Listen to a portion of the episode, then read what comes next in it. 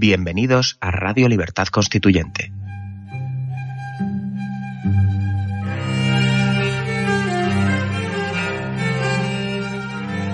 Están escuchando Radio Libertad Constituyente con don Antonio García Trevijano.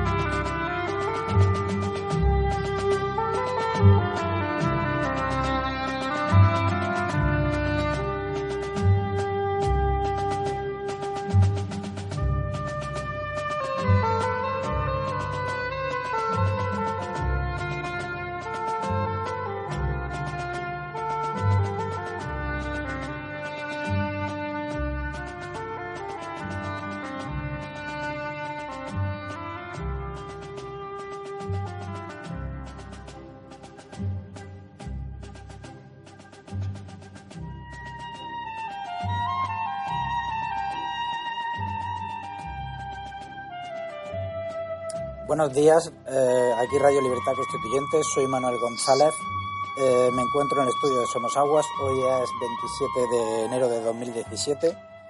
Eh, por Skype tenemos a, a, don José Papi. Buenos días, don José. Muy buenos días, Manuel. Y en el estudio está eh, Pedro Manuel González. Buenos días. Hola, muy buenos días. Le doy la palabra a Pedro Manuel. Pues nada, otra vez estoy yo aquí eh, pues intentando suplir de la mejor manera la ausencia de don Antonio que se encuentra eh, pues en esta gira de conferencias que está teniendo a lo largo de toda España, concretamente hoy en Guadix, ¿verdad? Es así. Guadix. Es donde se encuentra, en Granada. Y bueno, pues eh, vamos a, a, conectar, bueno, tenemos ya en línea a José Papi, ¿verdad, José? Estás en Bruselas, ¿verdad? Sí, sí, y en un día soleado que de nuevo es raro. Me, me trae buena suerte. Pues todo, Participar en el programa contigo me trae buena suerte. todo lo contrario. Aquí hace un día galaico. está todo, está lloviendo, con una lluvia fina. Y bien, ya te digo, José, tú y yo parece que cuando don, don Antonio se nos va por ahí de gira, ¿eh? como las grandes estrellas, como la gran estrella que es, pues nos, nos quedamos tú y yo pues un poco para para destripar la actualidad, la internacional y hoy también, que no está Roberto Centeno, como estuvo la última vez que estábamos los dos, pues también la nacional.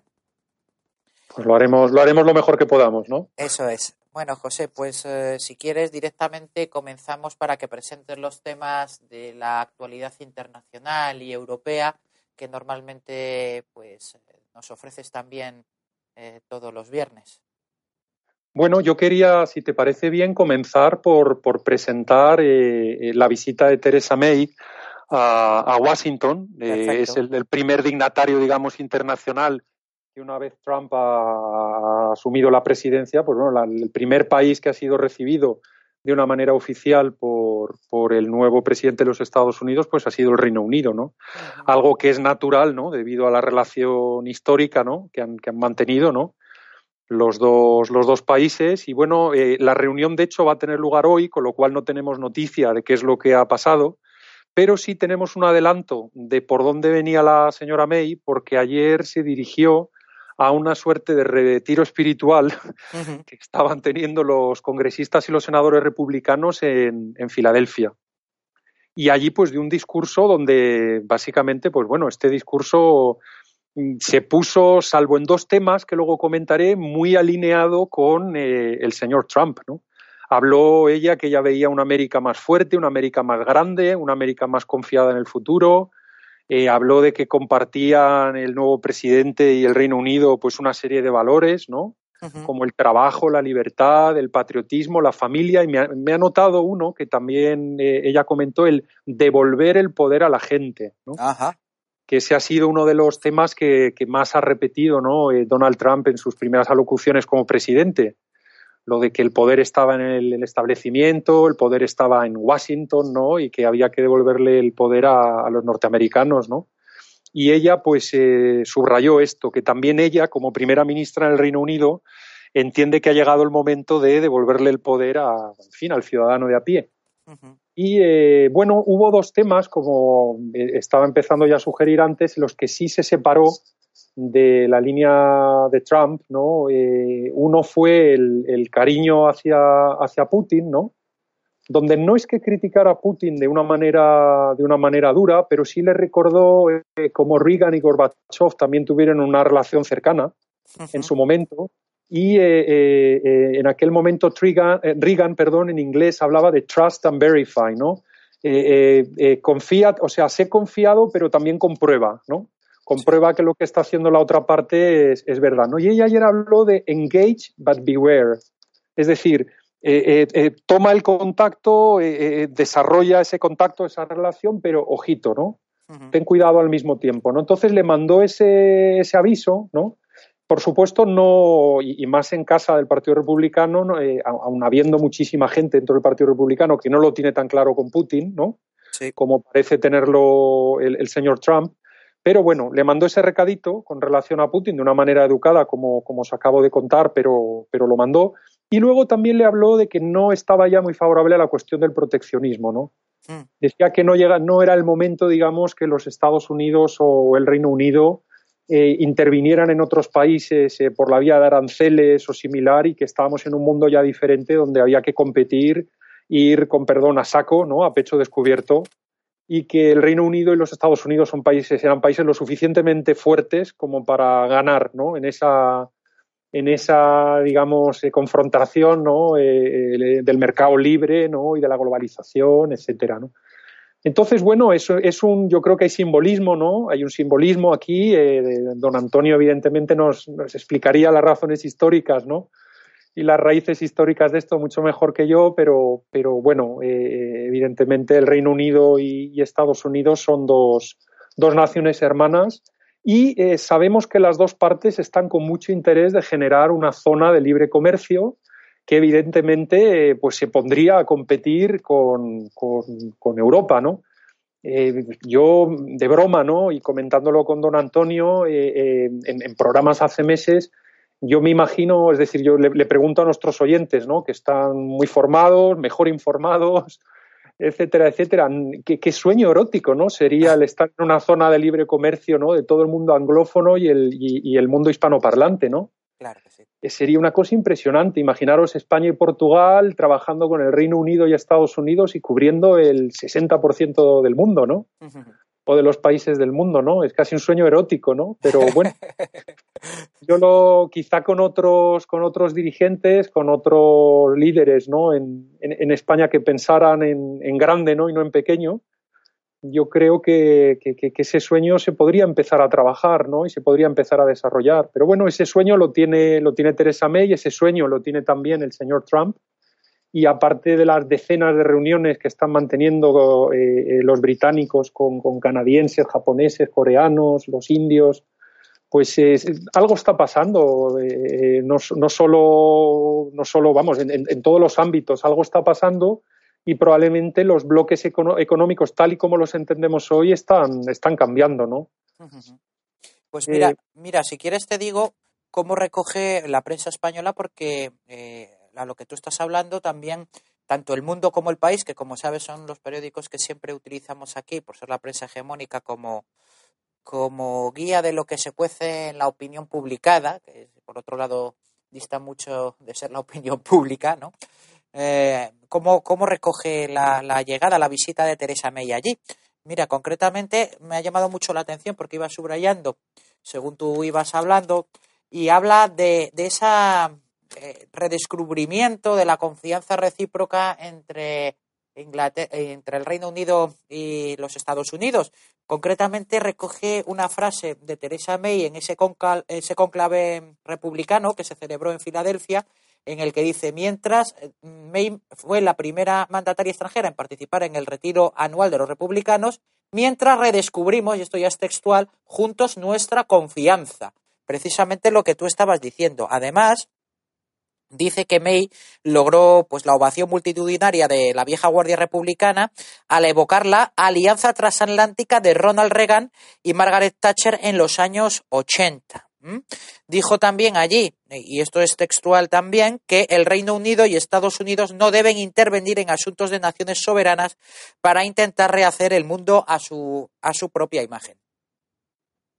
Sí, yo, yo fíjate, me, me, gusta mucho lo que, lo que acabas de comentar, eh, eh, Pedro Manuel, porque es verdad que en aquel momento, precisamente en aquella relación que tenía Reagan eh, con Margaret Thatcher, y Margaret Thatcher cuando servía, digamos, de freno ¿no? o de contrapeso a François Mitterrand y a Helmut Kohl en su día, fue precisamente al caer eh, eh, esa, digamos, estructuración ¿no? del poder internacional cuando la Unión Europea empezó a torcerse. Claro.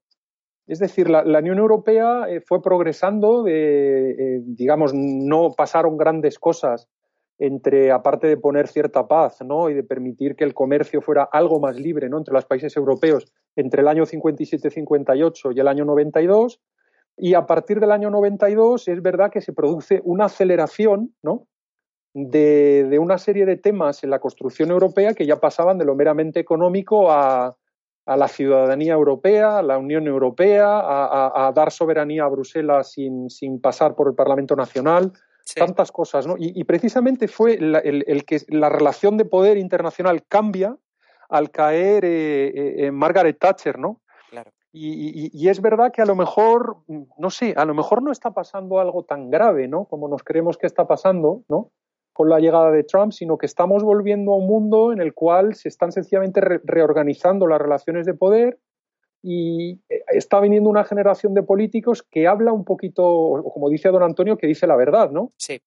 Que no esconde detrás de, en fin, que, dicen claramente quiero hospitales públicos o quiero hospitales privados. No empiezan a decir los quiero públicos, pero en aras de la eficiencia, quién sabe si la inversión privada. bueno, pero entonces, ¿qué defiendes tú? Que no, no te he entendido, ¿no? Exacto.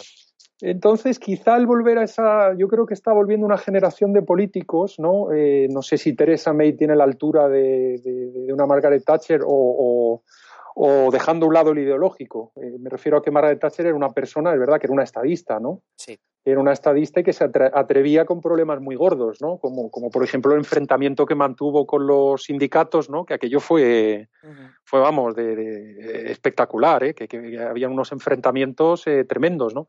Y el caso de Reagan igual. Recuerdo todavía a Reagan cuando despidió una noche a todos los controladores aéreos. Y se quedó tan ancho, ¿no? Eran unos políticos de otra, digamos, de otra generación. Y no sé, a mí Trump, insisto, es una persona, a mí no, no me gusta sus formas, ¿no? Le veo y me da cierto rechazo. Pero sí que es verdad que está hablando llanamente, ¿no? Y eso ya es algo. Sí, el hecho que, que, sorprenda que cumpla sus promesas, ¿no? Porque si, realmente va a cumplir lo que ha dicho. Entonces, claro, eso es tan novedoso realmente que, choca. Estaba, eh, eh, espero que mi mujer no oiga este programa, pero esta mañana estábamos discutiendo en el desayuno porque me decía, pero, pero se está atreviendo a lo del muro. Y digo, pero vamos, es que eso es para la campaña. pero no para hacerlo luego. Está tan asumido que se miente, ¿no? la mentira está tan asumida que, extraña cuando alguien realmente cumple lo que dice. Eso es, y yo, yo, discutía con ella, decía, pero vamos a ver, eh, es que en teoría los políticos, ¿no? Si lo que han dicho en la campaña es un contrato moral, ¿no? Digamos, que tienen con, sí con sus, con sus votantes, coño, eh, vamos a una situación muchísimo mejor, ¿no? Sí, sí. En fin, eh, pero vamos, eh, me, gusta esa referencia que, ha hecho a, la relación Reagan-Thatcher en aquel momento que el mundo cambió tanto, ¿no? También con Gorbachev, ¿no? Y, probablemente yo creo que no, no, no estamos ante ese, no, no, tenemos que tener esa sensación de milenarismo, ¿no? De que, sí de que, de que nos está pasando lo que nunca ha pasado, ¿no? Yo creo que el mundo cambia mucho cada 20, 25 años. Y, fijaros el siglo XX, qué catástrofe, ¿no? La Primera Guerra Mundial, la Segunda, la Guerra de Yugoslavia, ¿no? la Guerra Fría, eh, hemos tenido una cantidad de, de, líos, ¿no? Y ahora pues se vuelven a recolocar las placas tectónicas, ¿no? Un poquito.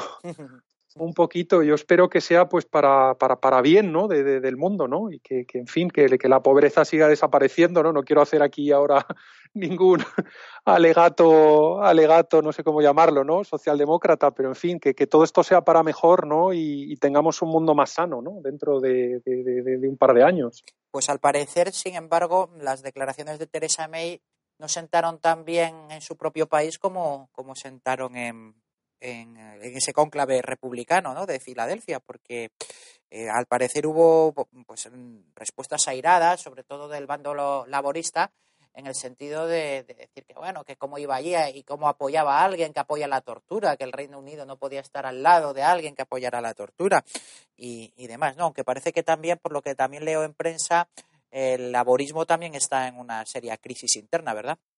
Hombre, desde luego, imagínate que precisamente por andar con caritas y por las esquinitas con la cuestión del referéndum mm. sobre la permanencia en la Unión Europea, el laborismo confundió a su base de, votantes. Claro.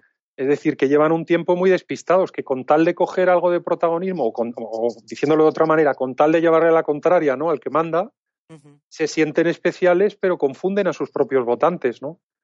Eh, eh, ahora mismo, bueno, hemos visto y, se ha tratado en programas esta semana, ¿no? Como el Parlamento, ¿no? Ha, dicho que, que eh, perdón, el, Tribunal Supremo británico ha dicho que el Parlamento tiene que, volver a votar, ¿no? o, autorizar al, perdón, al, gobierno británico a activar el artículo 50, ¿no? Eso viene, uy, viene aquí en, con gran despliegue en la, en la prensa española, ¿eh?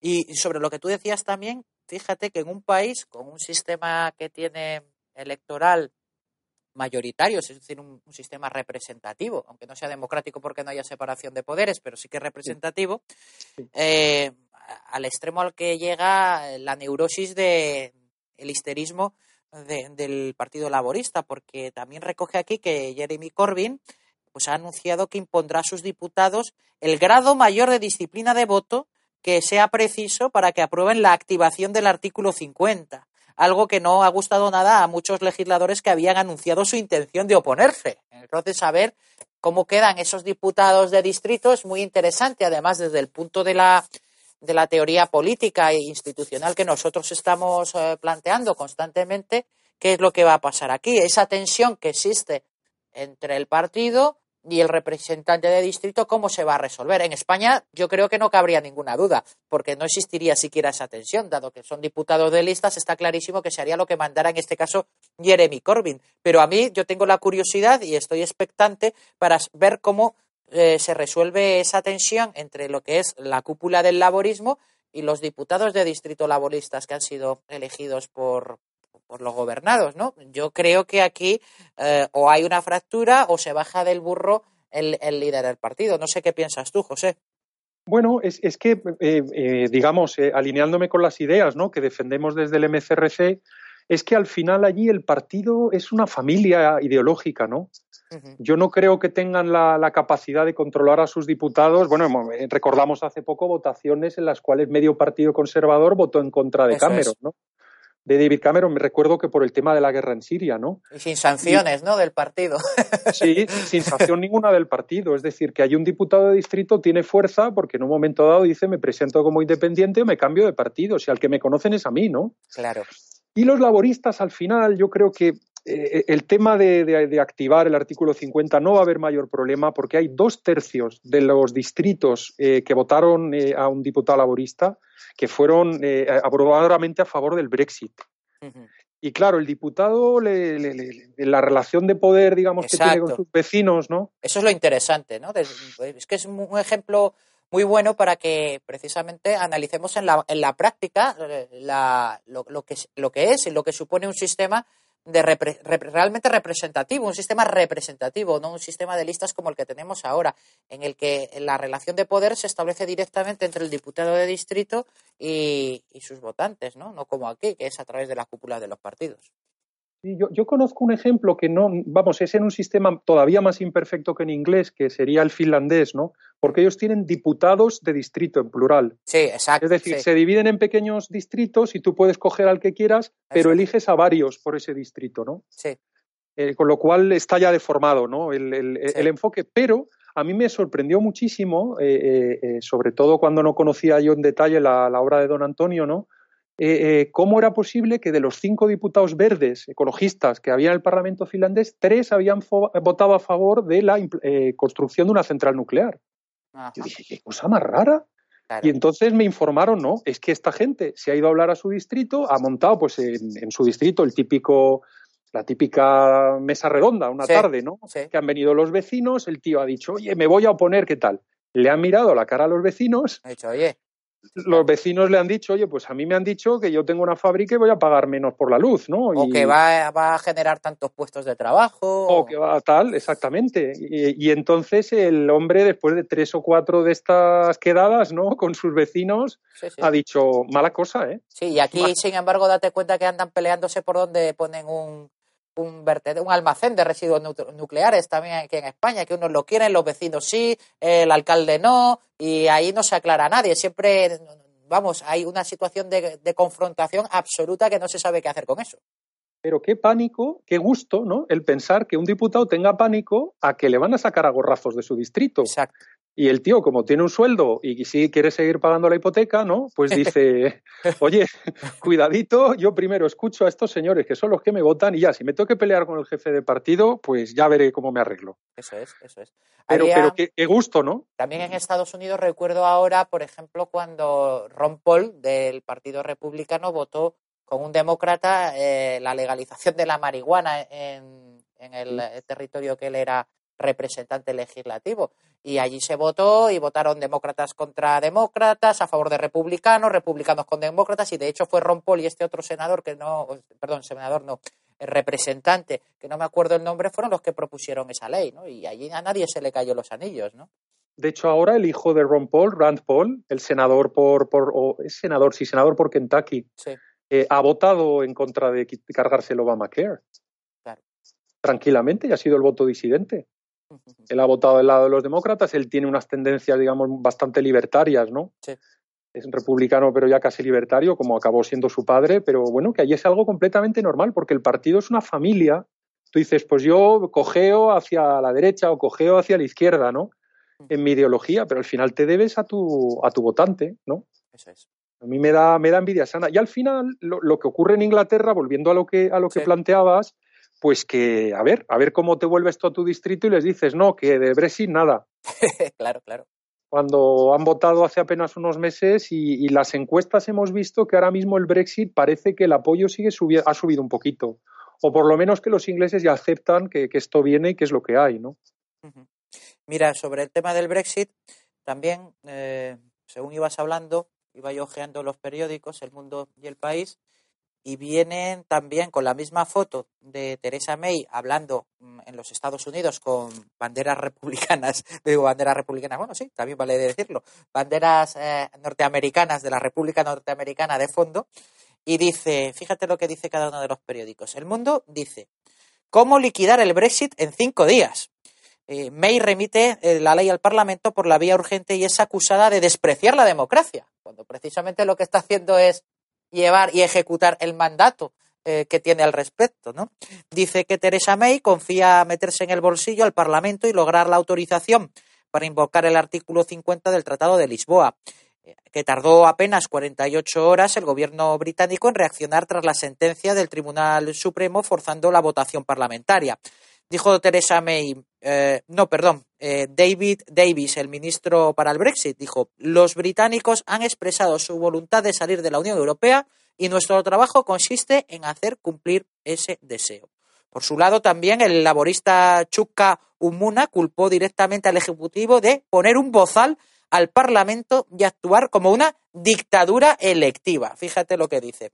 Y sin embargo, en el país, mmm, también aparece esto en su página 6 de Internacional, simplemente dice de una manera un poco uh, más aséptica, Londres presenta el proyecto de ley para activar el Brexit. Así que ves ya un poco cómo lo recoge cada uno de los dos periódicos y de nuevo esa tensión, ¿no? Entre lo que manda eh, los gobernados y luego lo que en el Parlamento se quiere llevar después de esa decisión del Tribunal Supremo de que tuviera que pasar eh, la petición del artículo eh, 50 a través del mismo. Además, mira, le critican a Teresa May que haya empleado 137 palabras únicamente para eh, esa, esa, solicitud formal que se va a hacer ante la Unión Europea.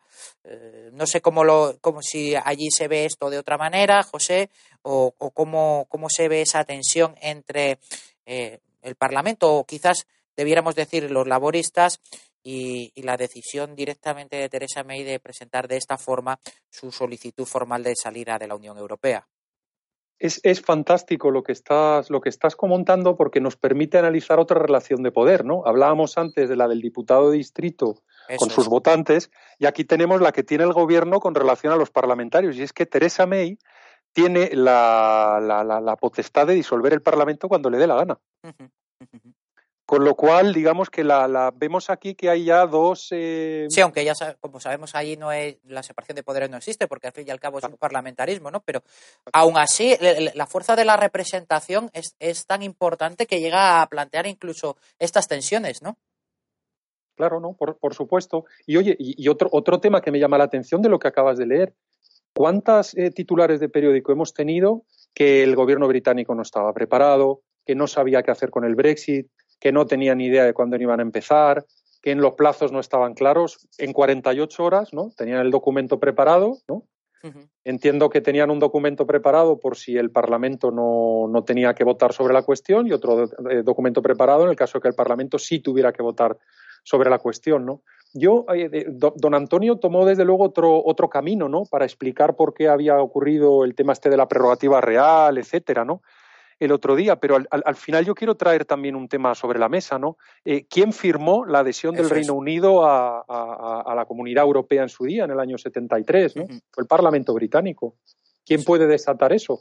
Claro, el propio Parlamento. El propio Parlamento. Al final habrá que cumplir una, una formalidad ahí, ¿no? Eso es.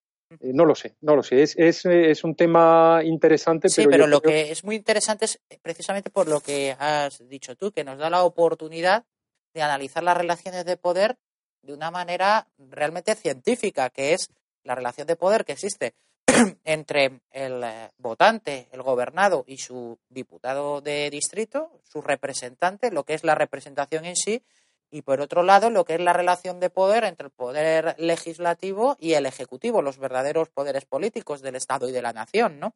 Y en este sentido es mucho más fácil, podemos ver por qué eh, es mucho más fácil, será mucho más fácil que los eh, electores, los gobernados, controlen a sus diputados de distrito en contra de lo que diga la cúpula del partido, como ocurre en el caso de Corbyn del Partido Laborista, en esta el Partido Laborista, en esta disciplina eh, de, de, voto que quiere imponer, será mucho más fácil ese control que el control que pueda hacer el Parlamento sobre Teresa May, en tanto que no existe esa separación mm, en origen de ambos poderes. Exactamente, y el periodista español escribe pensando que que un diputado laborista diga, pues yo votaré lo que a mí me da la gana. Es como una gran catástrofe, una gran crisis, o que uno haya dicho una cosa y haya dicho otra, porque no están habituados, ¿no? A que esto no sean organizaciones verticales controladas por un jefe, ¿no?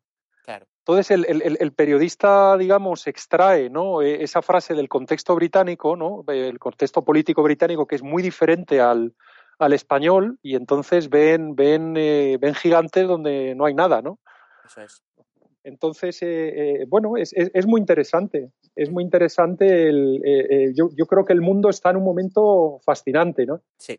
No sé, no, no, insisto, yo, yo advierto en contra del milenarismo, ¿no? Eh, por ejemplo, otro tema de milenarismo, el Brexit duro, pero vamos a ver, ¿cómo va una señora, eh, eh, bueno, una señora, estoy hablando de la señora May, cómo va el, el, gobierno británico, ¿no?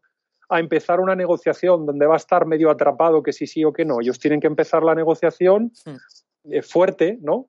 Maximalista. Eh, maximalista, porque es la única manera de empezar la negociación y, no, no y, y, y, y, ver que vas en serio, ¿no? Eso es. Eh, esta semana pues ha habido comentarios de está prohibido que mientras sean miembros negocien con otros países. Pero vamos a ver, pero, pero qué tontería es esta. Pero ¿qué pasa? Que un Ministerio de Asuntos Exteriores no puede hablar con otro de lo que les dé la gana, ¿no? De si van a hacer un partido de fútbol amistoso, ¿no? Entre las dos selecciones nacionales. Pues pues lo hablará, lo hablará. Lo que está claro es que el Reino Unido no puede firmar ¿no? y poner en ejecución un, un acuerdo de libre comercio porque ahora mismo esa competencia no La tiene, la tiene, la tiene delegada en Bruselas, ¿no? Eso es. Pero, pero vamos, eh, eh, la, la, verdad es que eh, nos estamos, como está todo el mundo tan histérico, creo que has usado la palabra antes, ¿no? Está todo el mundo Sí, tan histérico. histérico que, que, que, que, es que la mitad de las cosas que dicen, yo desde que la semana pasada el, el, el, presidente del Grupo Popular en el Parlamento Europeo llama payaso al ministro de Asuntos sí. Exteriores británico, yo es que ya, no sé, es que si ya puede salir una cámara y llamar payaso a, a otro señor, yo, yo he perdido, ya, ya, no sé qué decir. Yo, desde luego, los libros que he estudiado no valen para nada.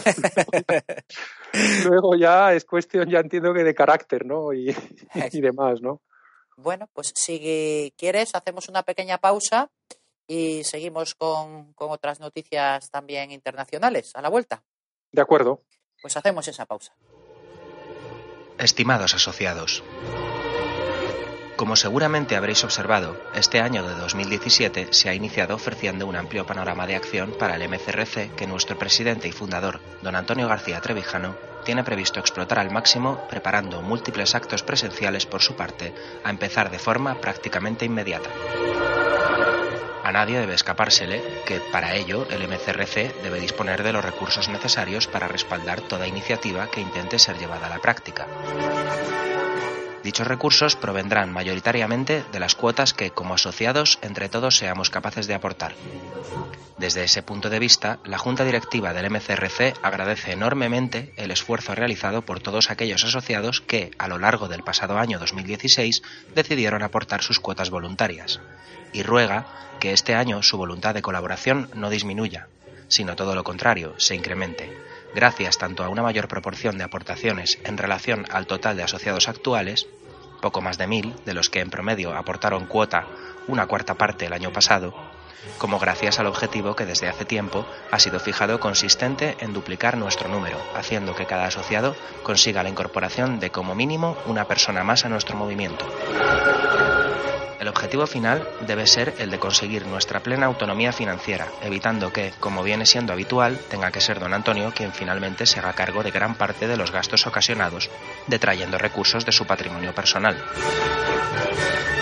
Saludos a todos y feliz entrada de año. MCRC.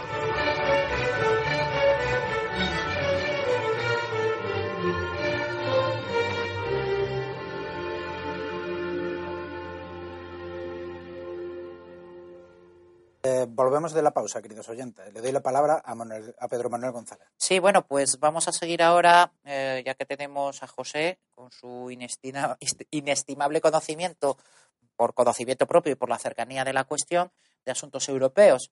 Eh, concretamente, creo que nos ibas a hablar ahora de Alemania, ¿verdad, José? ¿José? En, efect en efecto. Uh -huh. Adelante. Quería, quería, proponeros hablar de que, bueno, se ha, se ha destapado ¿no? el tejemaneje ¿no? que tenían entre manos los, los, los, socialistas alemanes, ¿no? Sí, se han destapado. Fue muy, fue muy, misterioso, ¿no? Aquello de que Martin Schulz, ¿no? Con un buen sueldo, ¿no? Un, sí. un mejor gabinete y aún un mejor, ¿no? Chofer y, y prebendas de viajes y sí. demás, se dejara lo de la presidencia del Parlamento Europeo para, para y no lo peleara, ¿no? Para volverse allí a, a, Alemania, ¿no? Y bueno, pues parece ser que se está cumpliendo todas las, las, las piezas, los peones, ¿no?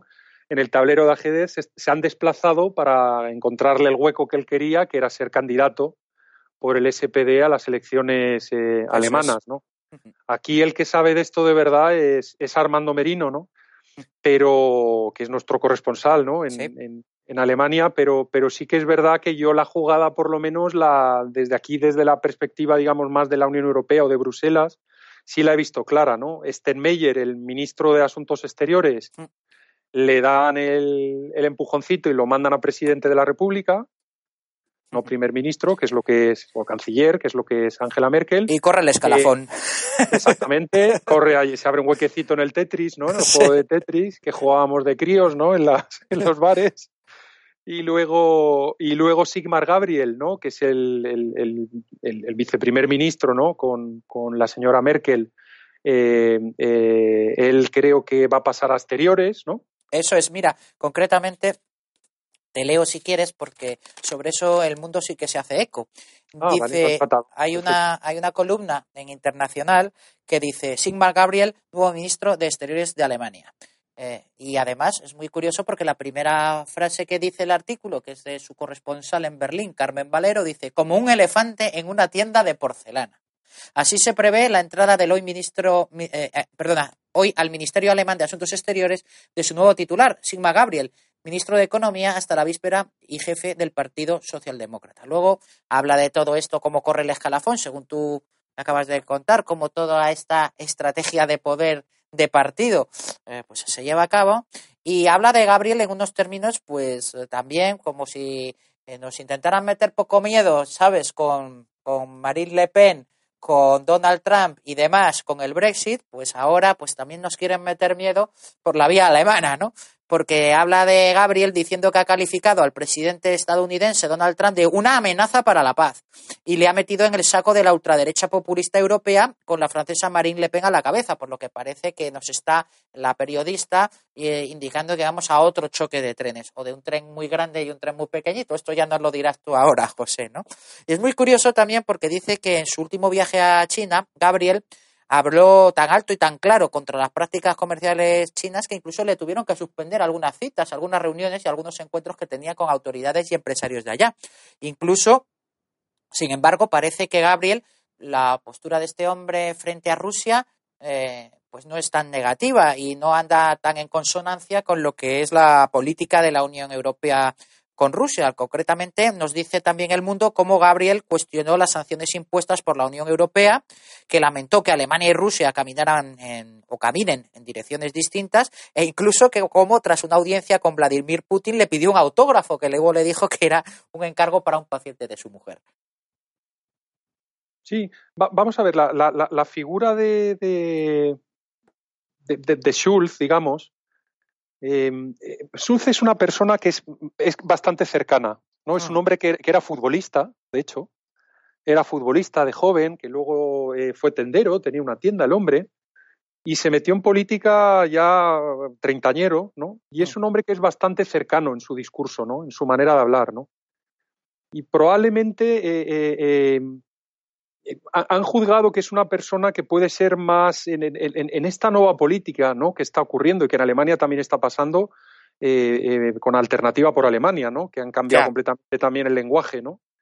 en, la, en la política alemana. Schulz es una persona cercana y yo creo que puede ser un candidato bueno para el SPD. Sí que es verdad que de momento las encuestas son muy malas para, o sea, estamos a, si no recuerdo mal, hablo de memoria, Creo que Merkel está en los sondeos con un alrededor del 37% de intención de voto y que el SPD está alrededor de un 20%.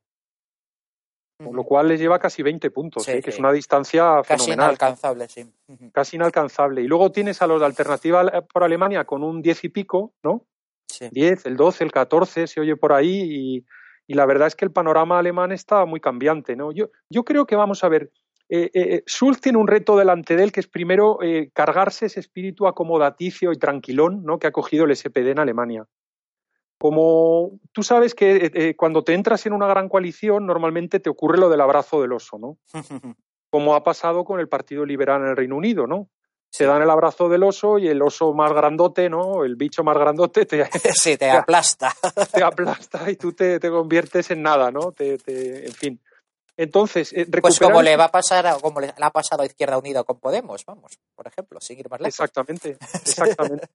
Entonces, e, ese espíritu combativo yo creo que si él lo recupera y también, también le sirve ese espíritu combativo para nuclear a la izquierda en Alemania, ¿no? Es decir, allí hay un partido ecologista, hay un partido comunista que se llama el Partido de la Izquierda, que es bastante, digamos que esos partidos son pequeños, pero si se nuclearan alrededor de un proyecto común, ¿no?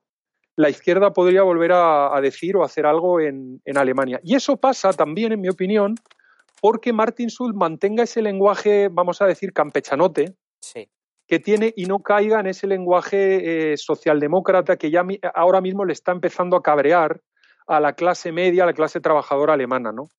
Y que por eso le está empezando a hacer tanto tilín eh, la opción de, de alternativa por, por Alemania, etcétera, ¿no?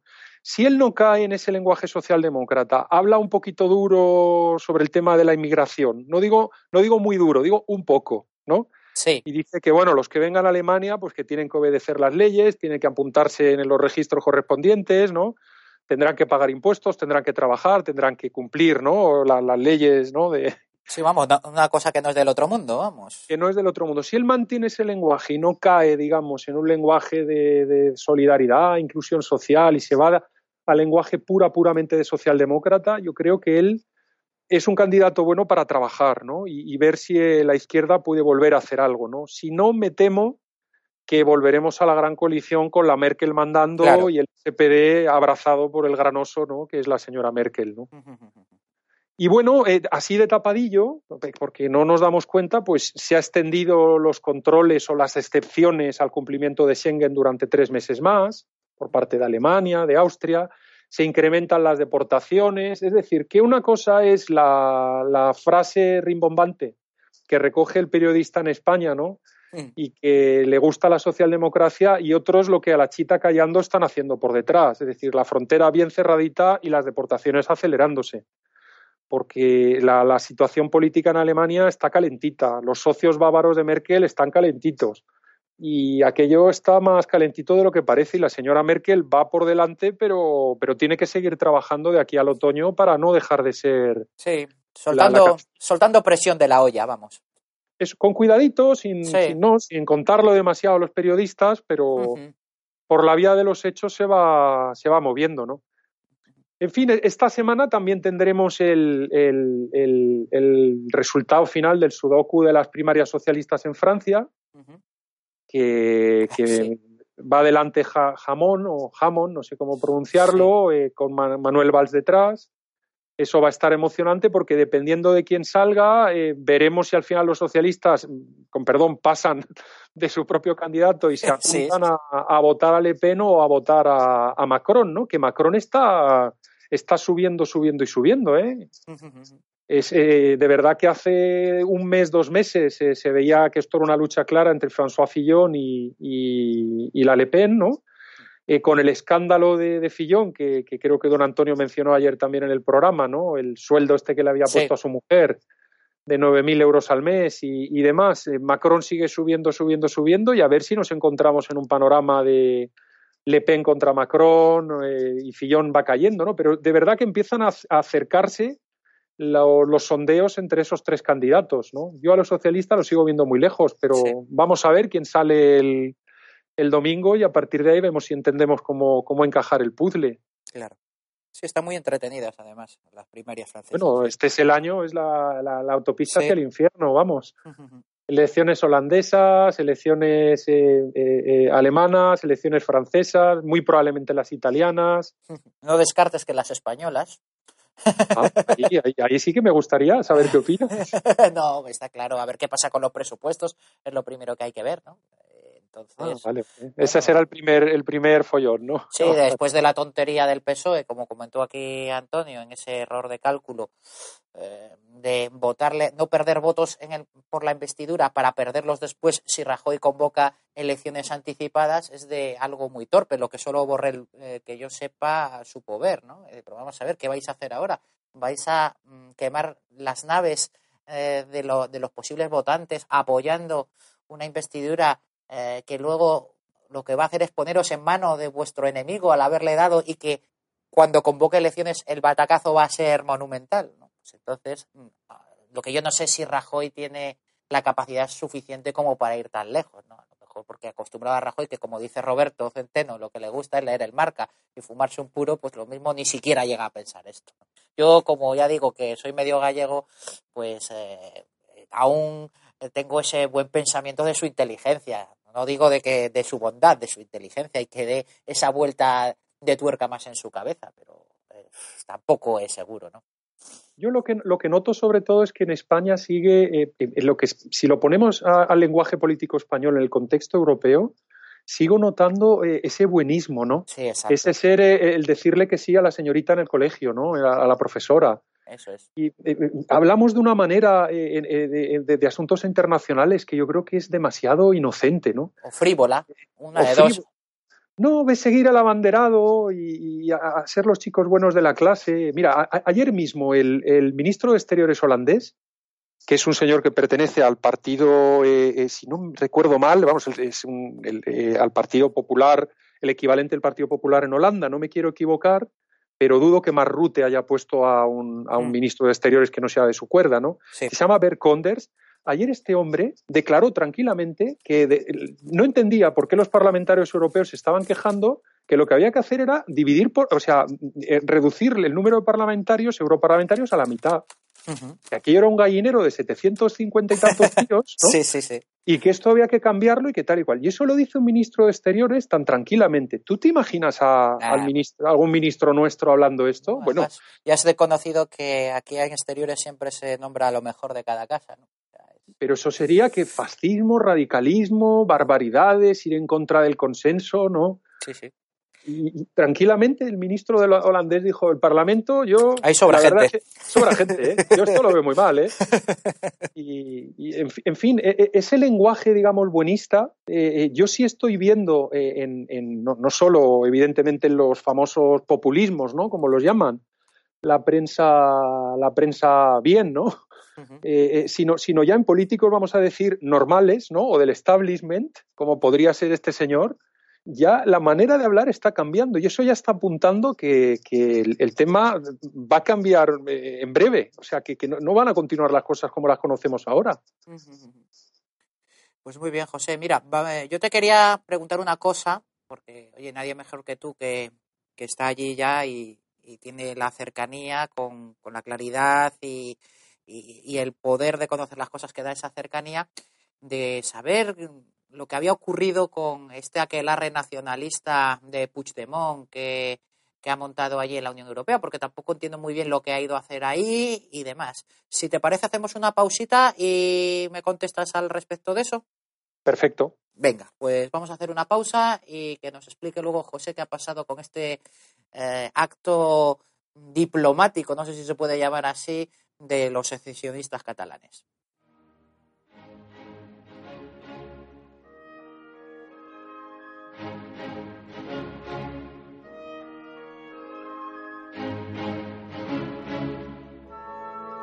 A todos los simpatizantes y seguidores del MCRC.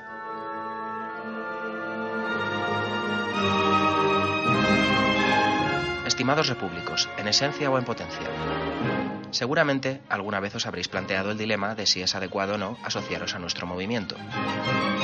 Os aseguramos que todos en el MCRC hemos pasado por esa etapa durante más o menos tiempo, pero finalmente hemos llegado a la conclusión de que si realmente sus principios coinciden con los nuestros, estamos siendo incoherentes si no nos unimos, y cuanto más tarde sea, peor. Desde la Junta Directiva os aseguramos que todos los asociados cuentan a la hora de adoptar decisiones, y no habrá idea ni iniciativa que parta de vosotros sin ser considerada debidamente, ya que, de hecho, todos podemos ser útiles si sabemos lo que podemos aportar y lo llevamos a la práctica, ya sea mediante nuestros conocimientos o colaborando con una cuota periódica, en función de las circunstancias y siempre voluntariamente, ya que la pertenencia al MCRC no dependerá de ello. Actuando así, veréis que vuestra experiencia en el MCRC es como un paseo cuesta abajo. Estamos deseando contar con vosotros, abiertamente, sin reservas y convencidos de ser dueños de vuestro destino. En definitiva, libres. Cada día el número de asociados va en aumento y necesitamos ser muchos más, ya que nuestros objetivos son ambiciosos, pero sabemos que en el fondo su consecución depende de que colectivamente seamos capaces de transmitir con convicción nuestros principios y es cuestión de tiempo que se extiendan como un reguero de pólvora encendida dentro de la sociedad civil, tan ansiosa de libertad como nosotros, aunque sea por medios distintos. Hemos pretendido que asociarse al MCRC sea lo más sencillo posible. Únicamente os pedimos que accedáis a la web mcrc.es y encontraréis toda la información sobre nosotros, nuestros principios y nuestros objetivos. ¿A qué esperáis? Unidos lo conseguiremos. Os esperamos. Os necesitamos. MCRC.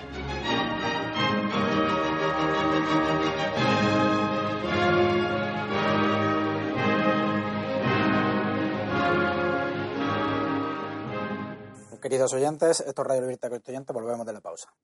Pues nada, José, habíamos quedado en que ahora después de la pausa nos ibas a hablar sobre el aquelarre nacionalista eh, hacia el exterior de los catalanes independentistas de Puigdemont. Esto, yo, para que nos explicaras un poco a qué ha consistido aquello, si ha tenido alguna repercusión, si esto de que hay 11 países que se ha llegado a decir aquí por un juez del que luego hablaremos que apoyan la independencia de Cataluña o que están listos para reconocer a Cataluña como un Estado propio, ha tenido allí, o si por el contrario ha pasado desapercibido o incluso ha tenido una consideración exótica, no sé.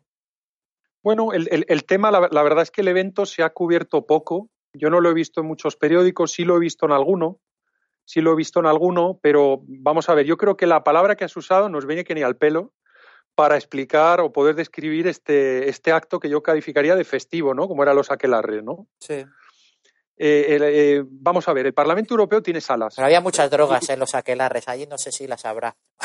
o, lo mismo sí. bueno, mucho, mucho, cuidado, mucho cuidado. Hubo una revista, no recuerdo si alemana o británica, que eh, tomó pruebas, ¿no? En todos los baños de los, aseos, perdón, del, del Parlamento Europeo y encontró que en un 60% de ellos había restos de cocaína, trazas de cocaína. Increíble. Esto fue un escándalo de hace 5 o 6 años. O sea que, vamos, acabas de dar en el clavo, vamos. Sí, sí, sí, sí. sí. Sin querer, pero mira. Pues fíjate, eh, eh, eh, he visto en la, en la, prensa nacional que Esteban González Pons, ¿no? que es el, el jefecillo de la delegación del Parlamento del, del Partido Popular Español ¿no? en el Parlamento Europeo, eh, ha hecho algún comentario ¿no? de, sobre, sobre, qué suponía esto dentro de, lo que es los trabajos del Parlamento. Yo creo que tampoco ha sido muy claro por qué se ha perdido en el titular. Yo os, lo explico en un segundo.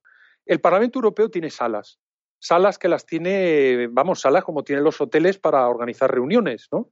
Sí. Entonces las tiene más grandotas y más pequeñas, ¿no? Entonces, si tú conoces a un eurodiputado y el eurodiputado eh, eh, te firma un papelito, te deja montar un evento allí siempre que tú te ocupes de pagar los cafés y de pagar el croissant, ¿no? Al que invitas eh, por educación a los, a los que vienen al, al, evento que montas, ¿no? Yo, de hecho, en su día, en otra vida profesional, alquilaba esas salas habitualmente. ¿Por qué? Porque conocía a, unos europarlamentarios y le decía, oye, vamos a montar un tinglao para hablar de la seguridad vial en el este de Europa. Onda, os dejo la sala, ¿no? Entonces, él te firmaba un papelito, tú ibas allí, invitabas a la gente, bueno, quedaba bien, ¿no? Celebrar el evento allí, porque pues te venía, ah, un evento de seguridad vial en el este de Europa, pues venga, vamos a acercarnos a ver qué nos cuenta, ¿no? Y el programa no está mal, tal, pues bueno, igual que lo puedes hacer en un hotel, lo puedes hacer en el Parlamento Europeo. Pues bueno, poco más es lo que ha hecho el gobierno catalán.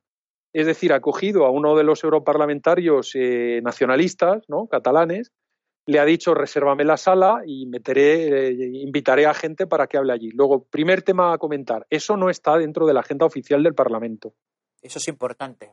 Eso es importante tenerlo en cuenta porque ese evento, ya te digo, yo mismo en vidas profesionales anteriores lo, los he organizado con total tranquilidad. De hecho, la sala que han cogido es de las más grandes.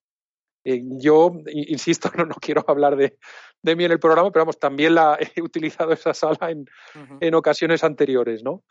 Entonces, eh, a partir de ahí ya, eh, si ellos le quieren dar a eso una, una, pompa ¿no? internacional y demás, pues ya eso ya es propaganda. Pero tampoco es que haya ido mucha gente en representación de, de, de otros de, estados, ¿no? De algún estado de la Unión, porque creo que ha funcionado bien la, en este caso la, la, diplomacia española a la hora de advertir de lo que aquello era, o, o, no ha sido así? Por lo que yo he leído en prensa, porque no tengo en concreto en esto, no he recabado información de primera mano, como si hago en algunas otras ocasiones, eh, parece ser que sí que se llenó la sala, pero que la se llenó de, vamos, eh, de los conversos, ¿no? Ya. De los que ya están convertidos al nacionalismo, es decir, hay, hay aquí una delegación, la, la embajada, entre comillas, catalana, ¿no? En Bruselas es de las más grandes, si no la más grande, junto con la de Baviera. Están en un edificio, vamos, eh, bastante representativo, tienen muchísimos empleados. Y yo creo que solo metiendo sí, a los, metiendo a los empleados de su embajada, metiendo a los empleados de, de los europarlamentarios nacionalistas, cuatro más que hayan invitado y me parece que han ido aviones llenos, ¿no? Desde, desde Cataluña, sí. por lo que decía la prensa española, pues aquí la sala ha tenido que tener un aspecto lleno, ¿no? Y muy majo, ¿no? Pero vamos, que ese evento, ese evento se podría haber organizado en un hotel o en una discoteca, ¿no? No, ellos hubieran querido. O sea, que les han dejado el salón de la boda en vez del salón de las comuniones, que es más pequeño, vamos, es lo que me vienes a decir. Eso es. Y que, y que si, vamos, yo conozco a algún eurodiputado que si el MCRC quisiera organizar un acto de, en el seno del Parlamento Europeo, lo que pasa es que yo creo que mancharía ¿no? Sí, la buena sí, reputación sí. del MCRC, pero vamos, es cuestión de una, un par de llamadas de teléfono, no, vamos, que, que no, no, tiene mayor problema, ¿no? Sí, pues mira, yo te, eh, te preguntaba también esto porque um, hay una noticia que es, de, es nacional, no es internacional, pero está, está muy relacionada con esto, eh, que aparece tanto en el mundo como en el país, que es que un senador de Esquerra Republicana, que a la sazón fue juez, que le expulsaron de la carrera judicial por eh, redactar un proyecto de constitución para una hipotética república catalana independiente, eh, pues ha hecho unas declaraciones bastante escandalosas en unas conferencias, es un poco eh, boquirroto, y habla de, bueno, pues de que, aparte de otras barbaridades, que si quieres ahora te comento, como que los 800 jueces que ejercen la profesión en Cataluña los tienen totalmente controlados y que cuando se produzca la independencia saben quiénes son favorables y se quedarán y quiénes no son favorables y se tendrán que ir de Cataluña, o que tienen todos los eh, datos fiscales de todos los ciudadanos de Cataluña obtenidos ilegalmente y así expresamente lo reconoce, o que sabe y le consta que hay eh, partidas eh, presupuestarias, sabe dónde están esas famosas partidas presupuestarias supuestamente ocultas en el presupuesto para organizar el referéndum unilateral, que vamos, que tampoco creo yo, yo no soy economista, pero no habrá que ser un dechado de contabilidad para saber eh, o identificar en un presupuesto qué partidas casan y no casan con determinados conceptos, ¿no? Pero una de las cosas que además que este señor dice es que 11 estados europeos reconocerán a Cataluña al día siguiente del referéndum. Concretamente dice también que un Estado no europeo muy solvente, y ahí lo deja, le prestará dinero y que en estos momentos un Estado no europeo está asesorando la formación de los Mossos de Escuadra en materia antiterrorista y de contraespionaje. No sé si ahí se ha escuchado algo de esto. No, no, no, no, no ha llegado. O sea, ¿tú crees que esto realmente es una fabulación de este señor, de este ex juez, de este juez expulsado y que, bueno, pues que está haciendo, pues digamos, un ejercicio de política ficción o de imaginación para consumo propio? Yo, en mi opinión, yo creo que sí, y, creo que, muestra a las claras algo que, hemos comentado en, el MCRC, ¿no?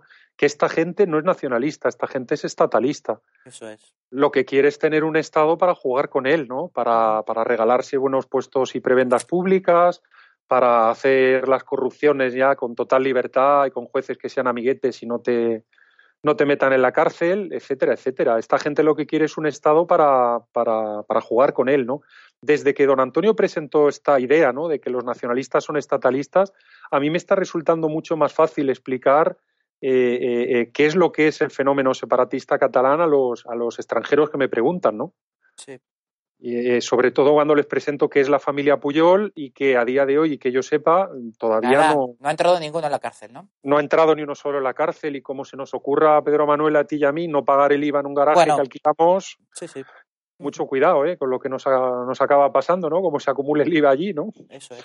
Pues mira, Entonces, este, este señor, ya te digo, se llama Santiago Vidal, que se me había olvidado decir su nombre, y como te digo, era juez, y ejercía allí y ahora, claro, eh, poco le ha importado que, le echaran de la judicatura porque sigue haciendo lo mismo que hacía de juez, que es política, en, el senador por Esquerra Republicana de Cataluña. ¿no? Este señor, eh, no hay que olvidar también que es asesor del consejero de justicia de la Generalitat. ¿eh? Y este señor se permite públicamente decir como antes de pasada te he comentado, que de los 801 jueces, que ya es bastante eh, significativo que te diga la cifra exacta, que hay en Cataluña, sabe cuáles están con sus sueños, lo dice, e ideales, sus sueños e ideales. Sabemos perfectamente cuáles se quedarán y cuáles se irán, ha dicho públicamente en una conferencia. Y también, eh, no solo eso, sino que, como te comentaba igualmente antes, está reconociendo la comisión de un delito de revelación y descubrimiento de secretos, concretamente respecto a los datos fiscales. Dice textualmente este señor, tengo una mala noticia para vosotros. En este momento el gobierno tiene todos vuestros datos fiscales. ¿Es esto legal? Pues no. Está protegido por la ley de protección de bases de, datos del gobierno español, pero no somos tontos. ¿eh? Esto es lo que dice este señor, que, eh, como te acabo de comentar, dice que cuenta con eh, 11 estados europeos que al día siguiente de la independencia de Cataluña reconocerían la, existencia de este nuevo estado. Yo espero que sea eh, tan fantasioso o tan boquirroto o, o tan fantasioso, en definitiva, a la hora de que estas últimas dos cosas que acabo de comentar eh, se correspondan a la realidad como lo que tú me cuentas que no crees que, lo haga. En cualquier caso, lo que parece evidente es que la Fiscalía General del Estado debería de tomar cartas en el asunto, al menos para abrir una investigación penal sobre estos hechos que implicará no solo a este señor, sino también a todo el gobierno de la Generalidad de Cataluña. Claro, y los periodistas al uso tendrían también que estar ciberpreocupados, ¿no? Porque si han obtenido estos datos, ¿no? Eso es. Ahora con lo de la ciberpreocupación y los hackers y que Rusia espía y el otro deja de espiar. Bueno, ayer mismo en el Partido Socialista francés dijeron que les habían hackeado la votación del domingo pasado. en sus primarias, ¿no? Pues mira, este señor ha hackeado, ¿no? Eso es. Los datos de los jueces, los datos fiscales de los ciudadanos, etcétera. Y yo estoy esperando que los periodistas, ¿no? Sobre todo los de tecnología y los que no son de tecnología, ¿no? que, nos, que nos expliquen, eh, en fin, cómo han hecho esta gamberrada, ¿no? yo entiendo que habrá sido algún inspector de Hacienda, ¿no? Eh, eh, favorable al nacionalismo que lo habrá descargado en un, en un USB de estos, ¿no? Sí, mira, también viene aquí en, en cuanto a la política internacional o intento, amago de política internacional del nacionalismo catalán, como la presidenta de Coca-Cola deja el Diplocat. Tú eh, supongo que estarás ahí enterado de lo que es este organismo, que es, es un, organismo creado para difundir la imagen de Cataluña en el extranjero, ¿no? Pues eh, había, sorprendido, ¿eh? sí, le habían caído palos por todos los lados y claro, pues el negocio es el negocio también allí en Cataluña y se ha dado cuenta que ha tenido que recular, echar marcha atrás y, y salir de esto. Sí, yo vi campañas en redes había campañas en redes de deje usted de beber Coca-Cola o apoyará al nacionalismo catalán y tal. Y allí en, eh, Bruselas. Sorprendía, sorprendía. ¿Tiene algún peso Diplocat? ¿Se conoce con la gente que tú tratas por allí? No, yo, yo no, no, no he oído de ellos por aquí. Lo que sí que hay es una confusión grande. Hay una confusión bastante grande en, en, en la opinión pública europea sobre qué es el fenómeno catalán, ¿no? El fenómeno separatista catalán. Hay mucha gente que lo equipara sin darse cuenta al nacionalismo escocés. Hay un desconocimiento tremendo, ¿no? Es como cuando eh, eh, eh, gente muy formada, muy, muy formada, pues te equipara, por ejemplo, a, Gibraltar con Ceuta y Melilla. Ya.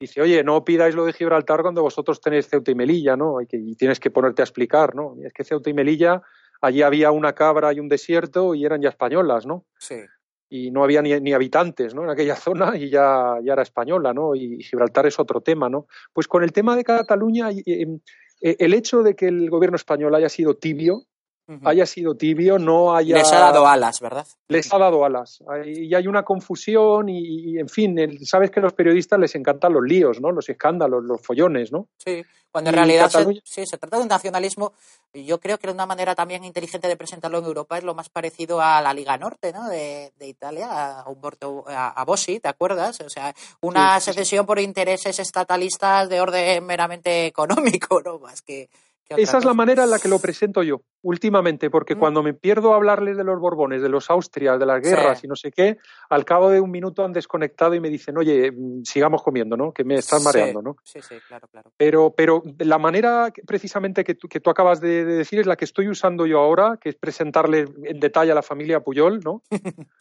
presentarles en detalle lo que es el nacionalismo catalán en términos de negocios, de, de empresas públicas, de tal yo, recuerdo un debate que tuve con un comisario europeo donde una vez le conté la cantidad de empresas públicas y de asociaciones o, fundaciones financiadas al 100% por el sector público, el hombre me dijo, no me lo creo. Dijo, me estás mintiendo. Bueno, le, tuve, me tuve que descargar del boletín oficial del Estado las partidas, ¿no? Claro. Y mandárselo. El hombre de poco se cae, se cae, o sea, se cae el suelo de la silla, pero diciendo, ¿dos mil?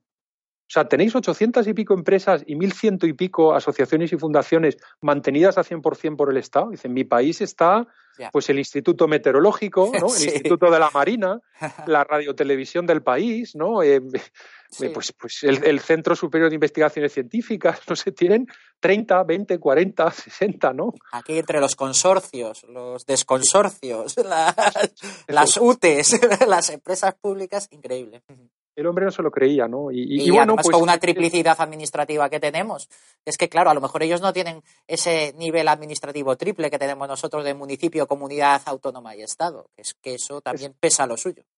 Eso es, y, al, y, al, final, pues lo de los catalanes es lo que, lo que estamos diciendo ahora, pero al cubo. Claro, claro. Al cubo, o sea, que es ya, y entonces cuando lo cuentas así, yo creo que, que la gente empieza a entender, pero es una falta de responsabilidad absoluta del gobierno español Eso es. el ir por ahí eh, soltando alguna frasecita ingeniosa, como hacía nuestro antiguo ministro de Exteriores, o dejar caer alguna chorradita en alguna reunión o de cara a la prensa. Es decir, España tendría que hacer una actividad de lobby, utilizo la palabra lobby, ¿no?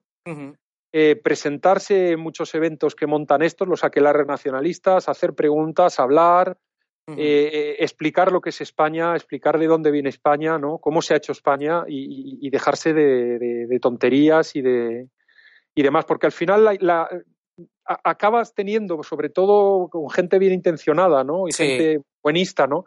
La imagen de, oye, si se quieren ir, ¿por qué no les dejáis Exacto. votar? José? No, no te pongas así, que parecéis es. radicales, ¿no? Eso es. Franquistas y antiguos. Eso, y eso es, eso es. así me dicen a mí amigos nórdicos o amigos centroeuropeos. Digo, pero hombre, es que esto es impensable en tu Francia, es impensable Eh, en Pero tu es que además ¿no? es por la torpeza, como dices tú, y la dejación. Ya, ya no solo la dejación, sino la torpeza.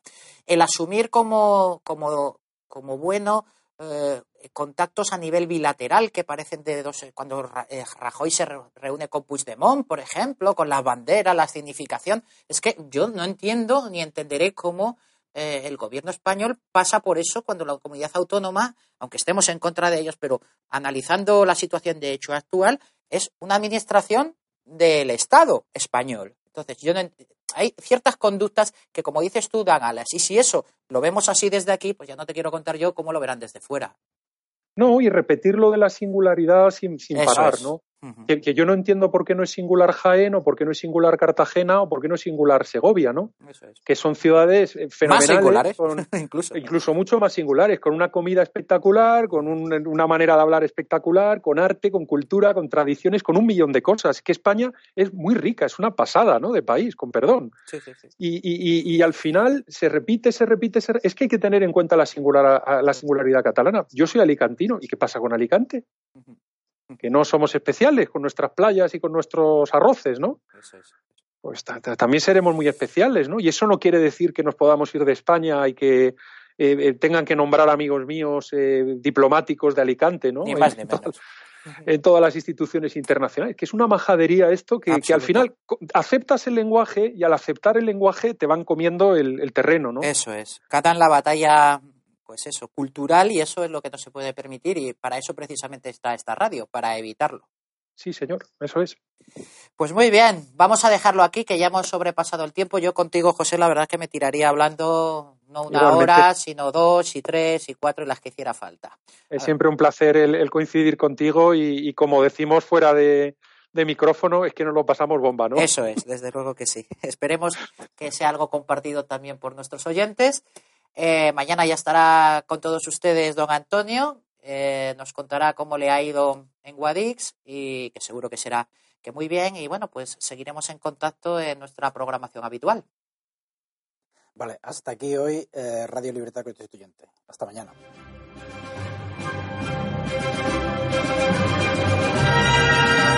Gracias por haber escuchado Radio Libertad Constituyente.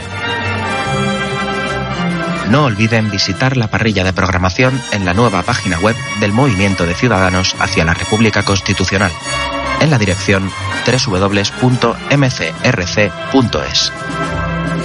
Radio Libertad Constituyente. La libertad viene en nuestra busca.